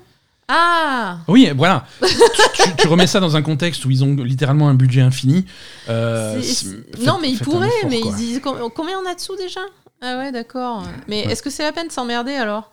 Bah, Bah, c'est un, c'est un- euh, c'est un petit peu ça. Euh, alors, c'est des jeux qui ont vieilli, mais c'est des jeux qui ont quand même été. Ils ont fait quand même un petit peu de travail euh, sur ces jeux-là, euh, en particulier au niveau des contrôles, puisque bon, GTA 3 c'est 2001, c'est la PlayStation 2. Mm. On, on a fait du chemin depuis, surtout en manière de, de- de contrôle et de maniabilité. Et donc, les- ces trois jeux se contrôlent comme se contrôle aujourd'hui GTA 5. Hein, au niveau des tirs, de choix d'armes, de la conduite, ce genre de choses. Donc tout ça, ça a été amélioré, ça a été revu, et ça c'est bienvenu parce que c'était compliqué à l'époque. Euh, si, si vous voulez essayer ces- cette trilogie ou ces jeux-là sans trop vous ruiner, euh, GTA 3 euh, sortira sur le PS Now, juste GTA 3. Et GTA San Andreas, juste San Andreas, sortira sur le Game Pass. D'accord. Euh, Vice City sortira sur rien. Il faudra acheter le jeu. C'est dommage, c'était mon préféré, c'est celui-là que je voulais jouer. c'est pas grave. Bon, on a également quelques rachats de studios cette semaine, Asa. Mm. Euh, tu, tu sais que c'est un petit peu, c'est un petit peu la mode les rachats de studios en ce moment. Bah écoute, moi je voulais en acheter un euh, l'autre fois, mais Non, alors c'est la mode, c'est la mode pour les gens qui ont de l'argent. Euh, la raison, la, la raison de, de- de- de cette mode, c'est que l'argent, les gens veulent pas d'argent. Les, les gens qui ont beaucoup d'argent, ils veulent se débarrasser de leur argent parce que l'argent, ça vaut rien. Avec les inf- avec l'inflation, en fait, le, le cash, c'est compliqué. Euh, et garder du, du cash que tu n'investis pas sur ton compte en banque, c'est c'est perdre un petit peu d'argent tous les jours. Donc les gens ont tendance, enfin les gros, euh, les gros, les gros éditeurs et les gros studios ont tendance à faire des investissements et c'est ce qu'on voit que ça soit en Europe, aux États-Unis ou en Chine. Là cette fois-ci, on est en, on est en Chine avec euh, NetEase. Euh, on parle souvent d'eux en ce moment. NetEase, les Chinois rachètent le studio euh, Grasshopper Manufactures. Eux, ils sont, euh, ils sont japonais. Mhm. Euh, Grasshopper Manufacture, c'est le studio qui a sorti récemment le nouveau No More Heroes. C'est le studio du créateur euh, Suda51. Son pseudo, c'est Goichi Suda. Euh, donc c'est un studio basé à Tokyo hein, que vous connaissez. Ils ont, c'est toute la série des No More Heroes, c'est Killer 7, Shadow of the Damned, Lollipop Chainsaw, ce genre, ce genre de, ce genre de jeu, c'est eux. C'est toujours des jeux un petit peu, un petit peu bizarres, un petit peu étranges, mais, euh, Ouais, mais qui, bizarre, qui ouais. ont vraiment, qui ont vraiment leur style, euh, leur style très particulier. Euh, et, et donc voilà, le studio, le studio a complètement été bouffé par, par NetEase, par les Chinois. Qui, qui- c'est énorme NetEase. Hein, c'est, on se rend pas compte vu, vu Mm. d'ici, vu de la France, mais c'est, c'est, beaucoup plus gros que n'importe quel éditeur de jeux vidéo. Euh, de, de chez nous, ils font pas que du jeu vidéo, NetEase, ils sont dans toutes les technologies, dans tous les trucs comme ça. D'accord. Euh, on en a entendu parler dans l'actu récemment, enfin dans les, dans les derniers mois et dernières années. Ils, ont, ils avaient investi euh, 100 millions euh, dans le développeur de Destiny, Bungie. Ah oui. Euh, ils ont également euh, fait des gros inv- investissements en France chez Quantic Dream, les développeurs de Heavy Rain, de Beyond Two Soul et de euh, D3. Et très récemment, pas plus tard qu'il y a deux semaines, on en parlait puisque euh, Toshihiro Nagoshi, le créateur de Yakuza, a quitté Sega pour rejoindre NetEase et, Ah, et fondé un nouveau studio. Donc tout ça, c'est NetEase. hein. C'est vraiment c'est un nom qui va prendre de plus en plus de- de- d'importance euh, dans les jeux vidéo, dans les mois et les, euh, et les années à venir. Donc à surveiller. Euh, c'est pas fini pour les rachats, hein, puisque euh, le, le développeur The Molasses Flood, développeur de, du jeu The Flame and the Flood que tu avais, que tu avais fait euh, Mhm. de ton côté, un petit dé- développeur indépendant, a été racheté par un roulement de tambour CD Projekt. Donc là aussi, ça c'est ce que je te disais tout à l'heure, c'est des Projekt qui a, qui a quand même Trop de sous. trop de sous, hein, que contre, envers et contre tout, ils ont vendu des tonnes et des tonnes et des camions de Cyberpunk 2077. Ils ont gagné beaucoup d'argent avec ce jeu, euh, beaucoup plus qu'ils en ont investi. Donc du coup, ils se retrouvent avec euh, du, du cash. Et c'est pas le premier studio qui rachète. Ils vraiment, ils grossissent Cyberpunk. Euh, J'espère qu'ils vont par la même occasion faire rentrer un petit peu de talent parce que c'est. Mais visiblement là, le, studio qu'ils ont racheté, il est polonais aussi? Non, ils sont pas du tout polonais. Euh, ils sont de Boston. Ah oui, donc Euh, ouais, ils ils s'étendent à l'international. ils, ils Euh, grossissent pas ouais. euh, à l'intérieur, quoi. Ouais, tout à fait. Euh, voilà, c'est en fait un petit peu plus tôt dans l'année, si, tu te rappelles, c'est Project Red avait annoncé qu'ils allaient changer la façon dont ils opéraient euh, et ils vont développer plusieurs jeux en parallèle, plusieurs extensions en parallèle avec plusieurs studios. Ça devient une organisation beaucoup plus large que le petit studio polonais euh, qui existait jusqu'à présent. Euh, Et donc, du coup, euh, eux, ils ce, ce- ce studio-là qu'ils viennent de racheter, ils vont être en charge d'un projet ou ils vont aider sur le reste? On ne sait pas, on ne sait pas comment Parce justement. Est-ce qu'ils voilà, est-ce qu'ils vont c'est faire un leur petit truc quand même. C'est un petit truc, voilà. C'est un petit truc, mais c'est une base à Boston qui peut grossir, tu vois. Euh, à, Ouais, partir du moment où ils ont un pied à tel endroit, je crois qu'ils ont également, euh, il y a quelques mois, on avait parlé du fait qu'ils avaient racheté un studio canadien. Donc ils commencent à avoir des pieds un petit peu partout pour attirer des talents dans ces régions-là euh, et peut-être faire grossir ces différentes antennes au fur et à mesure et leur confier des projets différents. J'espère, parce que J'espère. hein, s'ils puis- veulent faire des projets d'envergure, c'est bon. Il y a du boulot parce que C'est bon, pas avec Moulassise machin là qui vont faire. un- Ah, c'est- oui, bah- mignon, hein, mais oui, oui, oui, parce que c'est- dire, c'est pas des gens qui sont capables de. de, de- C'était clairement un tout petit studio qui avait, qui avait sans doute moins de 10 personnes. Euh, Oui. Il va falloir e- effectivement s'étendre. euh, C'est. hum, Je, pardon, je, je suis perturbé par ma- la recherche Google que je faisais en même temps parce que je me suis dit, Et tu faisais Euh, quoi comme recherche Google? bah Molasses Flood, parce que je me demandais combien ils étaient et tout, et je voulais savoir. Et en fait, euh, ça s'appelle comme ça, et ils sont basés à Boston. C'est pas, c'est intéressant. C'est pas, c'est pas au hasard, puisque en fait, c'est une référence à la grande inondation de mélasse de Boston Ah de oui. 1919, euh, qui avait fait 21 morts euh, et 150 blessés. Donc c'est intéressant d'appeler ton studio comme ça. Oui. Voilà. C'est- Ils se sont fait racheter par ces projects. L'ironie est palpable. Euh, C'était Project aussi. ils ont Ex- fait une Inondation de mélasse. Exactement. euh. rumeur, j'ai l'impression de sortir la même rumeur, euh, grosso modo une fois tous les deux mois, mais rumeur, euh, Ubisoft serait, aurait donné le feu vert au développement d'un nouveau jeu Splinter Cell. Figure-toi. Je, je sais, je, dis, je radote, je dis ça tous les deux. Mais Battle Royale ou pas? Alors non, un vrai- alors ça serait, selon les rumeurs, selon, euh, selon les fuites d'un certain Tom Anderson, qui est plutôt, plutôt fiable, euh, ça serait un gros Splinter Cell, vraiment un, gros- un nouveau gros jeu dans la série Splinter Cell. Ça serait, le- ça serait littéralement le nouveau Splinter Cell. Mais est-ce qu'ils vont bien le faire? Je sais pas, voilà. Parce que moi, Parce ça me fait flipper fait- quand Ubisoft ils disent qu'ils vont faire un nouveau truc. Ça fait des années et des années que je dis je veux un nouveau Splinter Cell, et maintenant qu'il est là, je fais Hein, je sais pas si je veux vraiment. C'est ça Finalement, euh, bon, je sais pas. Connaissant, euh, connaissant Ubisoft euh, à la sauce 2021, je sais pas si j'avais vraiment envie qu'ils fassent un nouveau. Splinter Cell. En tout cas, bon, on- ils auraient récemment donné le feu vert au développement. Ça veut dire que le jeu, il est pas prêt de sortir. On Oui, est plutôt sur quelque chose qui sera révélé peut-être en 2022, peut-être en 2023, pour une sortie peut-être en 2023, sans doute en 2024. Hmm. Donc, euh, On a le temps. Ça, on a le On temps. hein. Peut-être tous morts. Non, arrête de dire ça à chaque fois que je parle d'un truc qui est dans plus de 6 mois. C'est pas Mais possible. c'est ça C'est pas possible. Comment ça, c'est pas possible? Non, c'est pas possible. On sera Non, mais c'est pas possible. C'est pas possible de le dire à chaque fois. Tu vois, c'est on perd Mais- des auditeurs à chaque fois. Mais non j'ai les chiffres. Donc, nouveau Splinter Cell, est-ce que ça vous intéresse? Est-ce que c'est est-ce que c'est quelque chose qui. Je sais pas. On a aussi une adaptation Netflix de la franchise qui devrait arriver. euh, Ça, on en avait Ah, parlé. mais c'est pas avec euh, machin? On sait pas qui y a dedans encore. hein. On n'a pas d'infos sur, euh, sur Splinter Cell. C'est.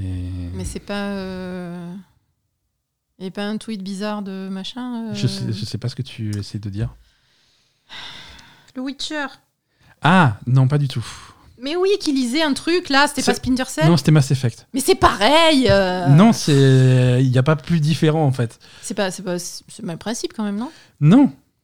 Non, non, Splinter Cell, il, il va pas dans Ils sont pas l'espace. dans l'espace. Non, non, c'est un espion, euh, c'est contemporain, c'est Splinter Cell. C'est de l'espionnage contemporain, de, à la sauce euh, Tom Clancy, toujours. hein. Et Mass Effect, c'est pas Tom Clancy. Paix à son âme. Mass Effect, c'est Electronic Arts, c'est dans l'espace, c'est absolument pas Tom Clancy. Bah, c'est pareil, Tom Clancy, il peut pas aller dans l'espace, Je Tom vais- Clancy. encore une fois, je vais couper ton micro. voilà. je vais, je vais continuer, ce, continuer ce podcast tout seul avec, euh, avec la section que vous attendiez tous, c'est les reports de la semaine. Tout est repoussé cette semaine, comme d'habitude, et cette fois-ci, euh, petit report pour gros jeu. Euh, C'était bizarre. c'est c'est comme un tournure de phrase. Non, non, Ouais, c'est. c'est bizarre. hein. Euh, Elden Ring Mhm, est repoussé. mhm. Tu t'y attends, c'est surprise, hein Surprise. Euh, Elden Ring est repoussé d'un mois, il arrive maintenant euh, le 25 février 2022, au lieu du 21 janvier 2022. Donc, euh, Bah, déjà, de toute façon, ils ont raté Noël, les mecs, donc euh, repousse derrière, on s'en oui, fout. oui, mais de hein. toute façon, la- leur, leur date, personne n'y a cru. Je veux dire, c'est leur- c'est la date qu'ils avaient annoncée euh, à, à l'E3. Non, mais moi, je suis même Je pas encore convaincu que ce jeu sorte un jour. Ils m'ont toujours pas convaincu, en fait. hein. Ah Donc, si, mais on commence à le voir le jeu. On a, on commence à avoir pas mal d'images. On a, on a des trucs.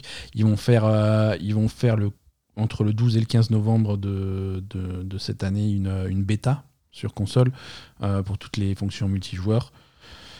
Euh, alors les fonctions multijoueurs de, de Elden Ring, j'imagine que ça va être le, le même principe que sur les Dark Souls. C'est plutôt des, Des invasions de, des de invas- parties. des invasions de parties et des messages que tu pourras te propager euh, d'un monde à l'autre, ce genre de truc.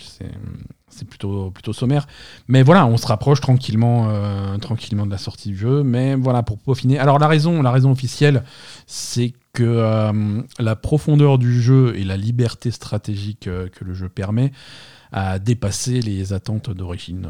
Et donc c'est nettement plus complexe à gérer. Ce qui paraît, euh, ce qui est pas fou. hein. Non, non. Après, t'as même pas besoin de dire pourquoi, c'est repoussé parce que faire un jeu vidéo c'est compliqué, c'est tout. Oui, oui, voilà. T'as pas besoin de te sortir des phrases. euh, Oui, mais bon, hein. tu vois, si, si tu peux un petit peu euh, te. Enfin, bon, c'est- ça, voilà, te faire mousser euh, par la même occasion, ça, ça, ça marche toujours aussi bien. Euh, également repoussé euh, Advance Wars 1 plus 2 Reboot Camp, c'est le nom officiel. Qu'est-ce que c'est que ça? Merci Nintendo.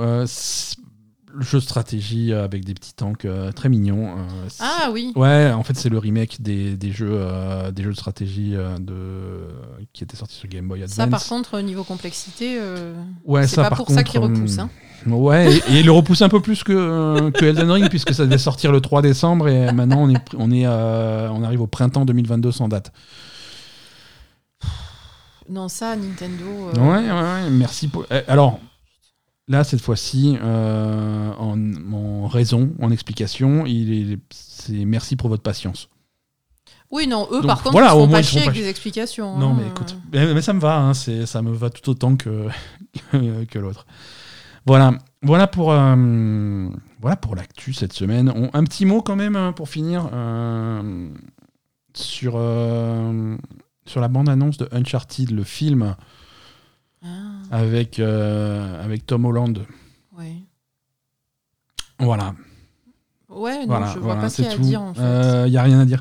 non, donc, euh, le- le- vous savez qu'il y a un film d'Uncharted qui, qui arrive. hein. On, a même, euh, on a même une date de sortie maintenant hein, qui devrait être euh, quelque part vers le 11 février.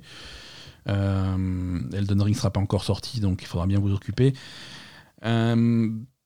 Voilà, donc c'est le film Uncharted. C'est très bizarre. Alors, je comprends toujours pas ce projet. hein, euh, qui visiblement essaye à la fois d'être proche et loin des jeux Ouais, non, ça n'a aucun sens. hein. euh, un film Uncharted à la, à la base euh, pourquoi pas tu vois c'est vraiment c'est le jeu de base le jeu s'inspire des films d'aventure euh, des années Mhm, 80 mhm, 90 mhm. des Indiana Jones des trucs comme ça donc on est vraiment dans, dans ce dans ce truc euh, les, les films d'aventure sans prétention avec un personnage charismatique qu'il arrive des aventures et qui s'en sort toujours et machin et qu'il explore des temples il trouve des trésors c'est vraiment ça peut faire un très bon film de base. Euh, C'est ça. Après, il y a des choix. euh, Il y, y a eu des choix derrière hein, qui, ont- qui sont discutables. Au niveau du casting, hein, Nathan Drake est joué par Tom Holland. Oui, alors que Nathan Drake, de base, c'est. Donc on a une différence d'âge qui. C'est Nathan Fillon, quoi. Alors déjà, il a une tête qui, est- qui rappelle beaucoup Nathan Fillon. C'est lui.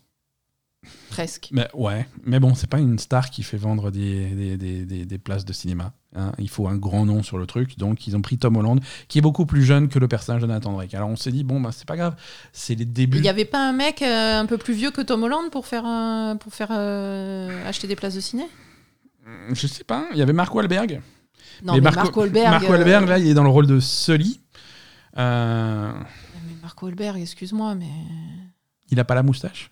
Il a la moustache dans la, dans la bande-annonce ou pas? Ah non Il a pas la moustache. Oh non, Sully, bah, il est venu en jogging de chez lui, Mark Wahlberg. Ouais, ils l'ont même pas maquillé. Hein. C'est ça. Il est arrivé, il a Avec dit vas-y, tourne. toi devant la caméra. Avec ses fringues, ouais, direct. Donc ouais, on a un personnage qui est plus jeune que la normale, et pourtant ils vont reprendre des histoires, ils vont reprendre des scènes euh, des, des jeux vidéo, tu vois. On a Donc, dans, le dans personnage est censé être plus vieux. c'est ça. Dans la bande-annonce, on a la scène où il tombe de cet avion cargo, il doit, il se raccroche euh, au, au contenu de l'avion pour essayer de réescaler dans le truc. Ça, c'est une scène de Uncharted 3. Euh, c'est clair et net. En méchant, on a un Antonio Banderas un petit peu bizarre. Euh, Putain, Antonio Banderas. Je sais pas, je sais pas si je le sens ou si je le sens pas. Ah, moi, Si- je le sens absolument pas. quand je veux dire même Tom Holland en interview il dit qu'il a foiré le rôle donc euh, c'est- pas c'est pas bon Et signe je pense que Tom Holland, il a foiré le rôle parce qu'il n'y avait, il y avait pas de rôle euh, défini, en fait. hein. Ouais, ouais. Euh, je veux dire, euh, non, quoi. C'est débile. c'est c'est très bizarre C'est très bizarre en tout cas. Euh, c'est alors c'est marrant de voir les logos PlayStation au début des au début des trailers de films parce que maintenant ils ont leur studio interne de gestion de leur euh,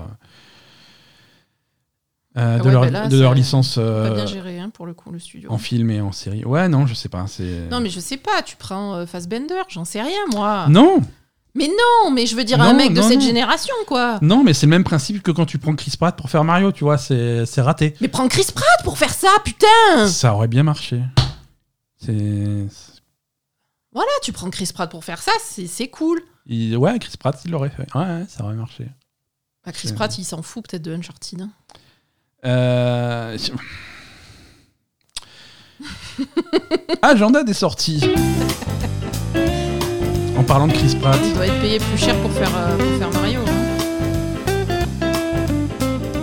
qui est-ce qui est payé le plus cher? Chris Pratt pour faire la voix de Mario ou Tom Oui. Holland pour faire. euh, Ah, Chris Pratt pour Mario, sûr.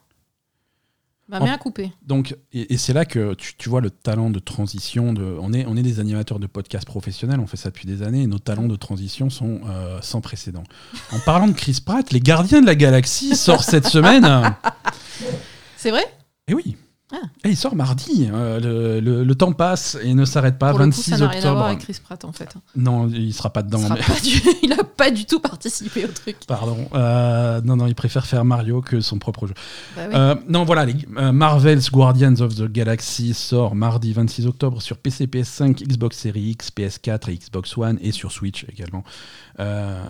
Voilà, donc c'est c'est un jeu que j'attends avec plutôt pas mal d'impatience. Ça a l'air pas mal. ouais. Euh, alors non seulement parce que j'aime bien les Gardiens de la Galaxie, j'aime bien le ton. Alors c'est pas une adaptation des films, hein, euh, c'est une adaptation des comics. Donc tu vas avoir des personnages, tu vas reconnaître les personnages, mais tu vas pas reconnaître les acteurs que tu avais dans les films. C'est ça. Ça c'est mieux. pourquoi Enfin, pas. Ça, ça dépend. Là ils ont ils ont une bonne tête, ils ont une bonne bouille, ils ont l'air plutôt fait, bien réussis. Euh, c'est je les trouve plus réussis que dans un Marvel's Avengers, euh, le jeu vidéo qui, Qui était une catastrophe. où ils avaient des, des têtes vraiment bizarres et tu avais l'impression d'avoir des versions euh, des versions Lidl des acteurs euh, des acteurs de base. Donc c'était c'était un peu étrange. Non Gardien de la Galaxie ça m'intéresse parce que c'est c'est un jeu vidéo c'est un bon vieux jeu vidéo comme on, comme on en faisait à l'époque Euh, c'est un, jeu de rôle action-aventure euh, avec, euh, avec un scénario, avec un début, avec une fin, avec des personnages que tu joues.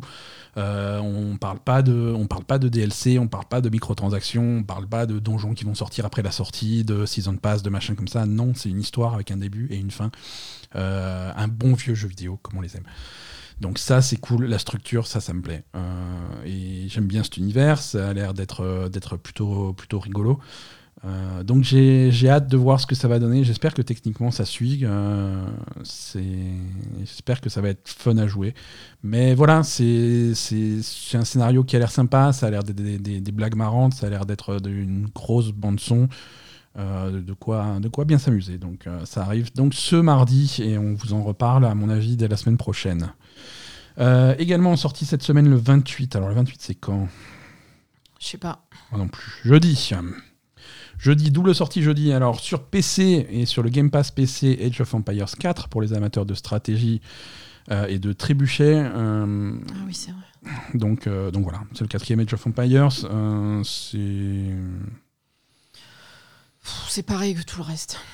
Voilà, non, non, mais attends, Age of Empires, c'est une Non, bonne voilà, série hein. de. de C'est voilà. pareil que machin, que civilisation, que je sais pas quoi. Les jeux, straté- les jeux stratégie n'ont pas la cote en 2021. Euh, c'est. Ouais. Ça se fait plus trop, c'est passé de mode. euh, Enfin, moi, ça me saoule, mais Non, mais toi, ça t'a toujours saoulé. voilà. Mais on- on n'en fait plus trop parce que euh, tous les fans de jeux de stratégie se sont complètement euh, déplacés sur un autre genre, sur le MOBA. Euh, et tous les gens qui passaient leur vie sur des Warcraft et sur des Starcraft et sur des Age of Empires, des trucs comme ça, ils sont sur Dota, ils sont sur League of Legends, ils sont sur, en une moindre mesure sur euh, Heroes of the Storm. Mais voilà, c'est Dota et League of Legends ont vraiment bouffé tout, euh, toute la bonne volonté des jeux de stratégie. Et c'est difficile de s'imposer sur cette scène aujourd'hui. Donc on va voir ce que va donner Edge 4 sur PC. Euh, le même jour, jeudi 28, sortira Riders Republic chez Ubisoft sur PC, PlayStation, Xbox et Stadia.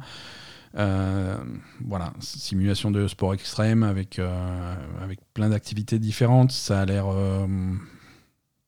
Ça a l'air pas mon truc, hein, on va pas se mentir, mais. Moi, ce qui m'intéresse, c'était le... les environnements des, des maps qui étaient, qui étaient faits en fonction des. Oui, c'est- ça de- se passe dans de- dans de des lieux ré- de- dans des lieux réels. américains. Euh, faut savoir, si vous, si vous bougez, je crois que jusqu'au 27, jusqu'à la veille de sa sortie, le jeu est actuellement en démo gratuite. Mm. Euh, donc vous pouvez le télécharger sur console euh, et le tester. Vous avez le droit de jouer 4 heures. Euh, On peut faire ça parce que. On pourrait faire ça. Je pense que jouer Parce 4 que- heures à Riders Republic, c'est exactement ce que je. Bah oui, parce qu'a priori, personne va nous envoyer de clés. Non, non, non, Ubisoft, on, on est beaucoup trop méchant avec eux pour qu'ils nous parlent.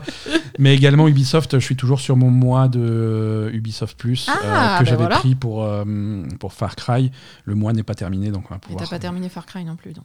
Non, mais il y a peu de chances que je le termine. Et vendredi sortira, vendredi 29 sortira sur Nintendo Switch uniquement Mario Party Superstars. Euh, donc rappel Mario Party Superstars, c'est c'est un genre de compilation remake des meilleurs pa- Mario Party de l'époque de la Nintendo 64 et de la GameCube, Hmm. si je dis pas de bêtises. Euh, ce qui est une bonne nouvelle parce que c'était la grande époque des Mario Party, c'était vraiment intéressant euh, ce qu'ils faisaient à l'époque. Ils ont pris les meilleurs, les, les tableaux les plus populaires, les jeux, les mini-jeux les plus populaires, ils ont fait ça une grande, ils en ont fait une grande compilation. Et ça arrive sur Switch euh, ce vendredi 29 octobre. Voilà, également euh, sur le calendrier mercredi soir 27 à 23h, un nouveau State of Play chez Sony. Euh, c'est- ça va être un petit State of Play, mais euh, il va durer euh, 20 minutes. C'est à 23h et il va se concentrer sur des annonces et des nouvelles informations de jeux d'éditeurs tiers. Donc vous attendez pas à des grosses news Sony, mais à des nouvelles infos sur des gros jeux d'éditeurs tiers. Alors Silent Hill. peut-être. Euh, non, non, non. Alors C'est les- c'est mercredi soir. À 23h. Euh, non, les grosses rumeurs là-dessus, en tout cas les jeux les plus attendus euh, chez des éditeurs tiers, c'est ça va être du Final Fantasy XVI. Hein, ça fait longtemps qu'on n'a pas eu de nouvelles de, de Final Fantasy XVI, on aimerait bien en voir un petit peu plus. Et euh, d'après les rumeurs, ça serait également la première fois qu'on verra des images de gameplay de l'héritage de Poudlard, Hogwarts Legacy. Ah, Parce que oui, chez Warner, rappelez-vous Warner Bros, euh, ils font ils font pas que des jeux Batman sans Batman, ils font aussi des jeux Harry Potter sans Harry Potter. c'est ça. Euh, donc c'est l'héritage de Poudlard, ça se passe à Poudlard, mais bien avant les histoires de Harry Potter. Euh, ça a l'air d'être un jeu RPG qui a l'air mais qui a l'air rien puisqu'on n'a rien vu encore, mais on a c'est intriguant parce que c'est une grosse licence et ça a l'air d'être un, un gros jeu, un gros budget. Voilà, donc tout ça, c'est la semaine prochaine. Asa, est-ce que tu. Est-ce que pour finir cet épisode euh, comme il faut, tu veux nous parler de ce qui se passe sur Netflix? Euh, oui. Parce qu'on surveille Netflix, hein, on est toujours là à vérifier ce qui se passe. Bah, on a regardé la dernière saison de You. You Oui, absolument. Alors Ben, il, il supporte pas cette Je- série. je- J'en peux plus peux plus. Alors, un, ça m'angoisse, ça, me stresse. ouais, hein, ouais, ça, te, euh, ça te stresse. Je sais pas pourquoi, mais. Tu sais pas pourquoi on, on- Oui, T'as- une demi-heure là devant toi Tu- Bah, non, mais vas-y. Non, You, You- alors You, Non, ça. après, c'est. Bon, là, franchement, cette saison, c'est un peu n'importe quoi, quoi. Ouais. Voilà. Je vais faire. Ouais, la saison, c'est un petit peu n'importe quoi. C'est de la surenchère qui, Gratos, qui, ouais. qui arrive, euh, qui frôle le ridicule. C'est euh, ça.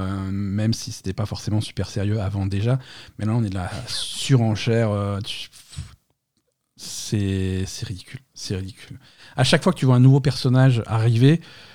On, on le disait à haute voix, tu- Ouais. euh, dans les 30 premières secondes, tu peux déjà. Ah, toi, tu vas, tu vas, tu vas pas finir la saison vivant. Ouais, c'est ça. Et c'est- devenu ça. Et euh, moi, je compare un petit peu You euh, à Dexter. Dans le sens où euh, Dexter, non, pas, pas en qualité, hein, mais, mais Dexter, c'était un personnage qui, sur le papier, euh, est censé être antipathique, puisque c'est un tueur en Non, non, série. mais complètement, ça ressemble. Mais, tu t'attaches à lui parce qu'il a un côté humain, parce que tu comprends ses motivations, euh, tu vois que dans son côté tueur en série, il essaye de faire les choses un petit peu proprement, à choisir ses cibles euh, pour quand même être un petit peu gentil. Il avait, il avait des qualités Oui. euh, qui, qui faisaient que tu le suivais dans sa lutte de ses, contre ses pulsions. Bah, là aussi, je trouve. You, euh, Mais si, non, You, si, c'est si, la, si. la version de Non, euh, non, je suis pas d'accord. j'arrive pas à contrôler ma bite. Je suis pas d'accord avec toi. C'est à chaque fois qu'ils voient Mais bien sûr, il arrive à pas à chaque contrôler fois qu'il bah voilà mais À chaque fois qu'il y en a une qui passe, euh, à chaque fois il y qu'il a droit, quoi. à chaque fois qu'il voit passer un cul il en peut plus Ouais, c'est ça. À chaque fois qu'il y en a une qui passe, qui le regarde, c'est fini, quoi. et du coup euh, il y a aucun côté sympathique il y a aucun côté qui me donne envie de le soutenir faire oh le pauvre il est tout excité non j'arrive pas ça m'intéresse Non, pas si, si, si. Non, c'est faux ce que tu dis. Moi, je trouve que le, le personnage est plutôt attachant parce qu'il essaye de. Il- Il essaye à sa Dans manière tordue de 1, se ressaisir, quoi. dans la saison 1 il essaye dans la saison 2 c'est bof la saison 3 c'est ridicule il essaye Il pas du tout essaye. Mais tu rigoles à chaque fois qu'il voit. À, il à chaque fois qu'il voit un cul, il fait Ah, il est- c'est la femme de ma vie, je... C'est vrai. c'est la femme de ma vie, je vais tuer tout le monde jusqu'à ce qu'elle veuille bien de moi. Arrête euh, Arrête Euh, Je sais pas. Moi, ce, qui est- ce, que, ce que j'ai trouvé le plus gênant dans cette saison, c'est la surenchère des deux, en fait. C'est les deux ensemble, c'est c'est une catastrophe, Ouais, quoi. ouais. Je veux dire, Il y a- dès qu'il y a quelqu'un qui les regarde de travers, euh, c'est fini, quoi. Il n'y a pas un seul personnage sympathique dans toute la série, dans- toute la saison. Dans toute la saison. Il n'y a aucun personnage à qui je vais m'attacher. Il n'y a aucun personnage euh, où j'ai envie qu'il s- qu'il lui arrive des choses cool. À part peut-être l'aveugle qui bosse à la bibliothèque, qui lui, il est super gentil, il fait de mal à personne. C'est le mec le plus cool de toute la. Mais tu le vois jamais. Oui, mais il a aucun intérêt, quoi. Il est aucun- là, il est aveugle et il est super cool. C'est ça, le, le meilleur personnage de la saison n'a aucun intérêt. Alors, c'est te dire les autres. Hein. Non, moi, franchement, le personnage principal, j'aime bien. Je trouve que là, tout ce qui tourne autour, ça part en couille complètement. Ouais. Mais euh, lui, j'aime bien. Je trouve que quand même, on voit de plus en plus, ce qui l'amène à ça, sa jeunesse, etc., les traumatismes qu'il a eu dans son enfance et tout. Ça, je trouve que ça, crée quand même un, côté attachant. hein. Je suis désolée, mais moi, je l'aime bien. Il est, complètement taré, mais et, justement, il y a ce. Je trouve que c'est même les flashbacks qui te montrent, il est antipathique dans les flashbacks. Mais non, le pauvre, c'est un gamin dans les flashbacks. Il a, Ça, il a mais 10 est- ans, quoi. Il a, dé- il a 10 ans, il est déjà tordu. Ben il oui est déjà tordu. Et bien sûr, tu crois que ça commence à quel âge quand il est tordu? Ouais, mais là, il est tordu à 10 ans. Mais c'est la façon dont il le montre, c'est creepy. Je veux dire, tu, tu sens. Oui. Et il le joue bien, le petit de 10 ans, hein, mais il joue bien le, le petit. fait, Oh, je suis tordu, euh, j'aimerais bien que l'infirmière me touche le zizi. Mais Mais c'est c'est exactement ça. Et c'est- Mais justement c'est c'est horrible, c'est horrible. Non, moi juste... Non, c'est faux ce que tu dis. Justement, euh, il est déjà tordu à 10 ans. C'est normal qu'il soit déjà tordu à 10 ans avec tout ce qu'il s'est mangé dans la gueule. Euh, les gens qui finissent comme ça, les serial killers, les, les serial rapistes et, tout ce, genre de personnes qui ont vraiment des gros problèmes euh, psychiatriques et psychologiques derrière et qui, qui en arrivent à tuer les gens, c'est à cet âge-là que ça se déclenche. Hein, c'est pas. euh, c'est quand ils sont petits, hein, ça, commence, Ouais. ça commence tôt. Donc je trouve au contraire que effectivement tu as raison que d- on est vraiment dans la surenchère, dans le, on va dire dans le fil de l'histoire normale, c'est un peu n'importe quoi parce que euh, pff, on est un peu dans la surenchère entre lui et elle, euh, voilà, c'est c'est un peu n'importe quoi. Non, c'est sûr. Mais par contre, j'aime bien avoir ce, ce, ce background de sa vie, de, de ce qui s'est passé, etc. Et, et je trouve que ça, c'est un peu plus fin que Dexter. Parce que Dexter, le mec, c'est un, un- c'est un psychopathe, tu sais pas pourquoi. Ouais, ouais. Ah, bah si, c'est expliqué, c'est exactement la même chose. C'est. Et c'est pas pareil, c'est expliqué, il, je sais pas quoi, quand il était bébé, là, il était bébé, il se rappelle de rien, tu rigoles. Alors, il était pas bébé, il était enfant et il a passé je sais pas combien de temps dans un container avec euh, le il cadavre. était de- bébé, bébé, hmm. bébé avec le cadavre de sa mère. Pendant deux jours. Et ça va, tu t'en rappelles plus. Ouais. Là, c'est quand même. Ça Enfin, moi qui m'intéresse quand même beaucoup à la psychologie des serial killers et des, des tueurs en général, je trouve que ça correspond bien à, euh, à la réalité de traumatismes qui peuvent entraîner des, des, des comportements euh, dysfonctionnels, malsains, etc. Mhm.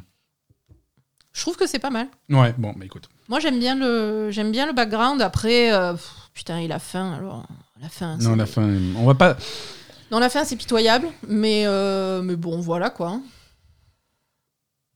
Non, mais, mais La moi, fin, ça me gêne la- pas. tu je veux pas spoiler la fin, je veux pas te dire non, ce la qui se fin, c'est nul. Mais la dernière scène. La dernière scène, c'est nul, c'est le cliché. La, la dernière scène, je trouve ça, c'est un tour de force. Les créateurs de You ont réussi à inventer une nouvelle forme de racisme. Et, euh, je vais pas dire ce qui se passe, Mais c'est. euh, c'est un scandale. Sur ce, Asa, je crois que. Non, mais cet épisode est terminé, il m'a désespéré. Non, mais attends. Attends. Moi, quand même, Quand vous verrez la dernière scène, vous saurez de quoi vous je parle. saurez. Non, mais on va dire cette saison 3, franchement, en plus, elle partait pas trop mal. Euh, finalement, je trouve que c'est, c'est- ça va pas du tout. Euh, mais j'ai hâte de voir la saison 4. Tu vois Mm. J'ai hâte de voir ce qui lui arrive après. La prochaine série qu'on regarde, c'est moi qui choisis. C'est toi qui as choisi You. Parce que je savais que ça te ferait plaisir, donc c'est un peu comme si c'était toi qui avais choisi. Oui, mais il faut arrêter de te forcer à regarder. Depuis le début, en fait, depuis le début, regarde You et tu fais que râler parce que ça te saoule.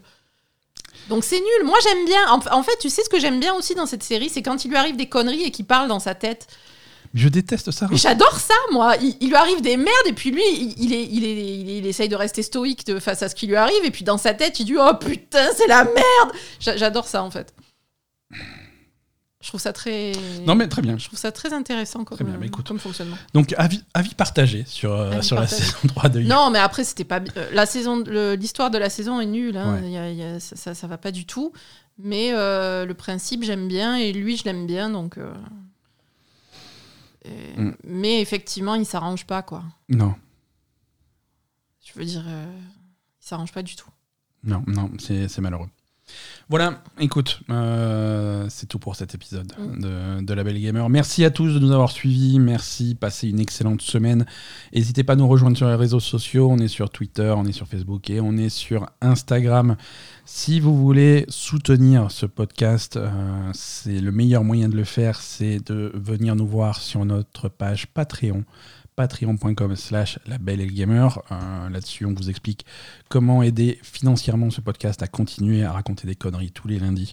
C'est une euh, c'est important pour l'humanité. Ah oui. donc euh, n'hésitez pas. Et en tout cas on vous remercie de nous avoir suivis et on vous souhaite à tous une bonne semaine et on vous dit à lundi prochain. Bye bye. Salut.